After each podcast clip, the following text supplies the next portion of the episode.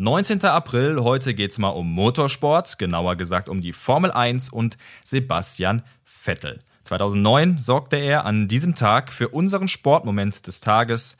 Er gewann seinen ersten Grand Prix für Red Bull und zwar den großen Preis von China in Shanghai.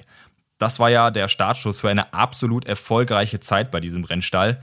Seinen allerersten Sieg überhaupt holte er im September 2008 im Toro Rosso beim Italien-GP in Monza. Darum soll es hier aber nicht gehen. Schauen wir nochmal auf China. In den ersten beiden Rennen der Saison in Melbourne und in Sepang holte Vettel keine Punkte. In Shanghai dann aber lief es richtig für den damals 22-Jährigen. Er startete auch direkt von der Pole Position, also schon mal beste Voraussetzungen für ein erfolgreiches Rennen und tatsächlich holte er einen Startzielsieg. Dennoch war es ein ziemlich spannendes Rennen denn es hat geregnet ohne Ende. Die Strecke war eigentlich ein einziges Aquaplaning-Feld und nach einer Crash-Serie kam das Safety Car zum Einsatz, überall lagen irgendwelche Autoteile rum und so wurde auch Vettel richtig auf die Probe gestellt. Nachher sagte er selber, es ist einfach unglaublich, ich bin überglücklich. Das Rennen war unheimlich schwierig, weil das Wasser überall auf der Strecke stand. Einige waren schon ausgeschieden und das Team funkte mir durch, bloß vorsichtig zu fahren ja, hat geklappt, wie wir jetzt wissen. Es war auch für Red Bull als Rennstall selber der erste Sieg bei einem Grand Prix. Kleine Randnotiz. Auf dem Podium wurde statt der österreichischen Nationalhymne für sein Team, Red Bull kommt ja aus Österreich, fälschlicherweise die britische gespielt, aber ich vermute, das war zu verkraften. In der restlichen Saison holte der Heppenheimer bei drei weiteren Rennen Platz 1 und wurde insgesamt WM-Zweiter hinter dem Briten Jensen Button.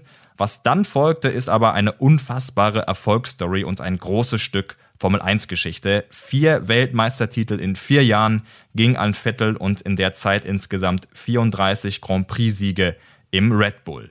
Der erste Titel im November 2010 machte ihn zum jüngsten Formel 1 Weltmeister aller Zeiten, bis heute übrigens. 23 Jahre und 134 Tage hatte er da gerade mal auf der Uhr. 2011 löste er auch noch den großen Fernando Alonso ab als jüngster Doppelweltmeister. Ja, da ging es richtig rund für Vettel. Wahnsinn, wie schnell die Zeit seitdem auch wieder verflogen ist.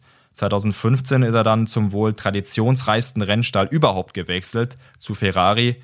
Dort wollte er es seinem großen Vorbild Michael Schumacher nachmachen und die Scuderia wieder zu glorreichen Zeiten führen. Das hat allerdings nicht so geklappt, wie beide Seiten sich das vorgenommen haben. Einige Lichtblicke gab es hier und da, aber unterm Strich war es doch eine Enttäuschung. Dazu sagte Vettel selbst mal, mein Ziel bei Ferrari war ein WM-Titel. Diese Mission ist gescheitert. Kurz und knapp analysiert würde ich sagen, 14 Siege in sechs Jahren Ferrari ist für die eigenen Ansprüche aber wohl auch einfach zu wenig. Jetzt fährt er bei Aston Martin und hofft auf bessere Zeiten, auf erfolgreichere Zeiten. Auch das ist ja durchaus ein Traditionsname im Motorsport. 61 Jahre war Aston Martin raus aus der Königsklasse Formel 1 und ist vielen vielleicht eher dank der James Bond-Filme geläufig. Aber wer weiß, wer weiß, vielleicht kann Vettel ja wieder an alte Zeiten anknüpfen und seinem neuen Rennstall, wie eben damals bei Red Bull, helfen, einen historischen ersten Sieg für das Team in der Formel 1 zu holen.